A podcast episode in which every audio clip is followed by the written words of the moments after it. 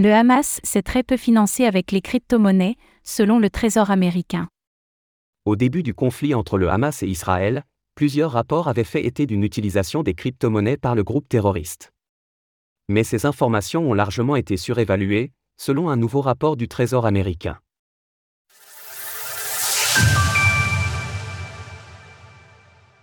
Le Hamas, le Wall Street Journal, et l'histoire d'une rumeur.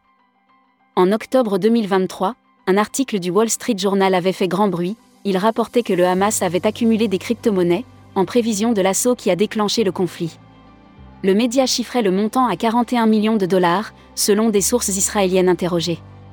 Si dès le départ, de nombreuses voix s'étaient élevées pour souligner que le rapport était erroné, l'article a cependant fait grand bruit. Il a été largement partagé et repris par des politiciens, afin de justifier des appels à une régulation plus stricte de l'écosystème crypto. Le Trésor américain avait également repris l'idée, par la voix du secrétaire adjoint du Trésor, Wally Adeyemo. Celui-ci déclarait en novembre dernier. Ce que je vais continuer à dire à l'industrie. Crypto, c'est que vous avez les capacités de vous réguler vous-même.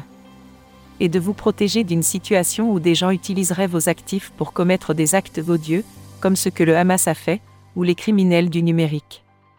Le Trésor revoit sa copie sur le Hamas et les crypto-monnaies. Il semblerait que le Trésor américain ait cependant fait ses devoirs, puisqu'il vient de revenir sur cette idée, et d'admettre que le rapport du Wall Street Journal était faussé. Le sous-secrétaire en charge des renseignements financiers et du terrorisme, Brian Nelson, a ainsi témoigné en ce sens face au comité des services financiers de la Chambre des représentants. Hier, il affirmait ainsi, les chiffres notés dans l'article. Parlait de portefeuille, mais pas nécessairement du montant ventilé au sein des portefeuilles des clients. Autrement dit, il s'agissait des montants que les donateurs avaient dans leur portefeuille, et pas des montants spécifiquement envoyés au Hamas et à l'organisation djihad islamique palestinien ce qui change bien surtout.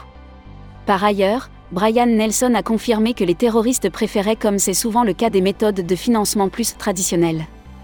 Nous estimons également que les terroristes préfèrent encore franchement les services et produits traditionnels.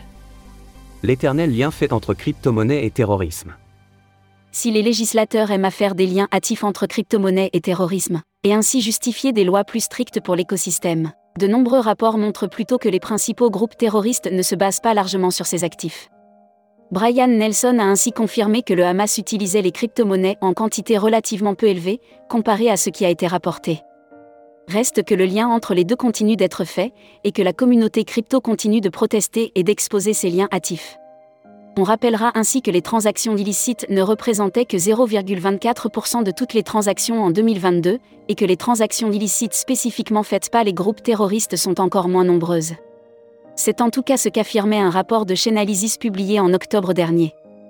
Le financement du terrorisme est une toute petite portion d'une portion qui est déjà elle-même très petite. Étant donné la transparence inhérente à la technologie blockchain et la nature publique des campagnes de financement, la crypto-monnaie n'est pas une solution efficace pour financer le terrorisme. Mais avant que cette idée ne soit acquise et partagée par les politiciens, il y a encore bien sûr du chemin à faire. Source Tom en Mevia X, Chainalysis. Retrouvez toutes les actualités crypto sur le site cryptost.fr.